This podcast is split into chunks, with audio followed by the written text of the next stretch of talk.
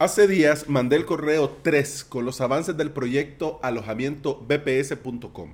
En ese correo compartía los dos planes de pago y sus respectivos precios. Esto motivó a muchos a preguntar y de esas preguntas frecuentes hoy mandé un video con las respuestas.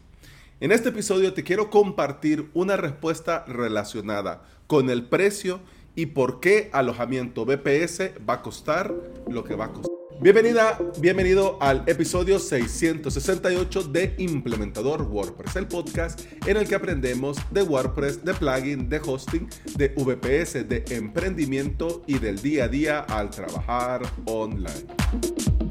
La inversión económica siempre será una piedra de tropiezo cuando vamos iniciando nuestros proyectos.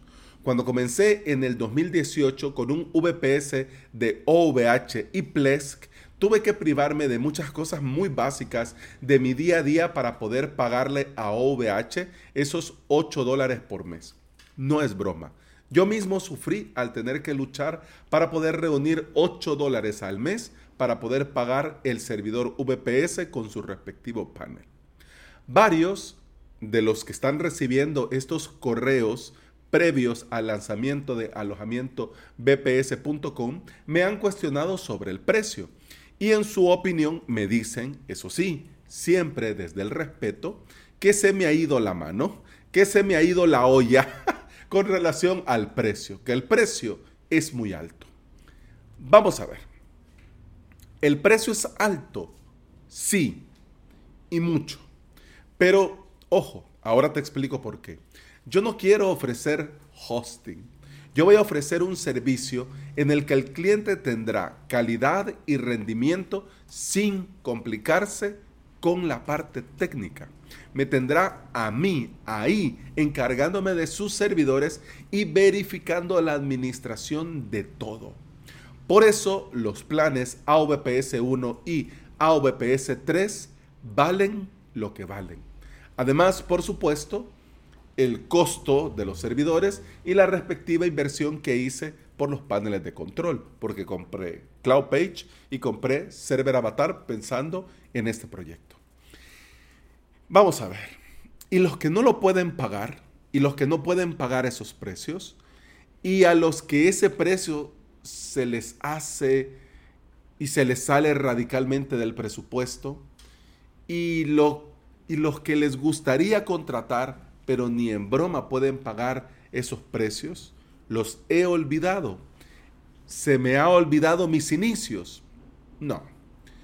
Para todos está el plan AVPS X, que lo haré conforme a las necesidades del cliente. Esto será algo a la medida, incluido el precio. El detalle es que muchos al ver el precio pueden pensar que el plan eh, a medida es a la alza, es decir, que es un precio más elevado. Y te digo, no necesariamente debe de ser así. Al contactarme el cliente y conocer el proyecto, yo voy a poder identificar la fase del proyecto, el tráfico de las páginas o de los WordPress, el consumo de recurso aproximado, el perfil del cliente si tiene un nivel técnico o no, cuántos WordPress va a necesitar por cada uno de los servidores y vamos a hablar del tema del soporte. ¿Ya?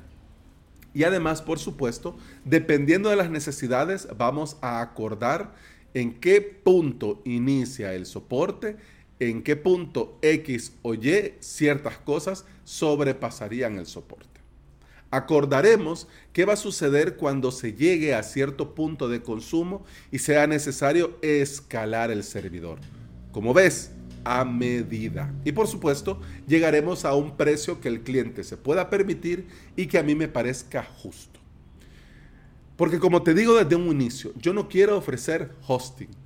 Yo no quiero tener cientos de clientes que están ahí y que pagan mes a mes y cada uno es un número más. Yo busco clientes a corto, mediano, largo plazo.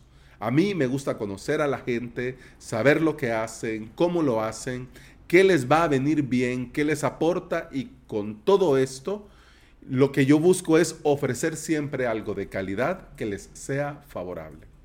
Mi ilusión es que la gente me pregunte por el plan a medida, por el plan AVPS X. me cuente sobre su proyecto, me hable sobre su idea y lo que están haciendo y yo pueda apoyarlos con la parte técnica. Es decir, que ellos puedan acceder a hosting VPS sin complicarse con la parte técnica.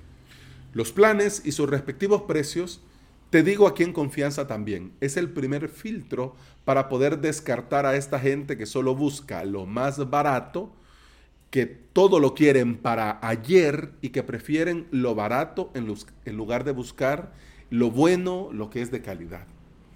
El que se ponga en contacto y le interese trabajar conmigo se va a llevar la sorpresa que el plan AVPS X será a su medida, con un precio que sí pueda pagar. Pero claro, esto el cliente se enterará hasta que se ponga en contacto.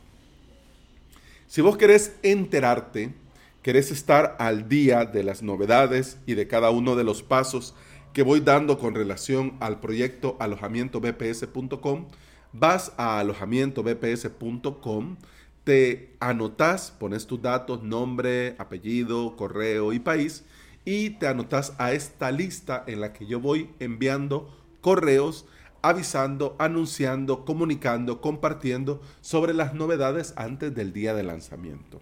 Esto te puede venir muy bien porque te vas a enterar de cosas antes de que yo lo haga público y además también vas a poder acceder, digamos, a ciertos beneficios que posiblemente no vean la luz del día en público.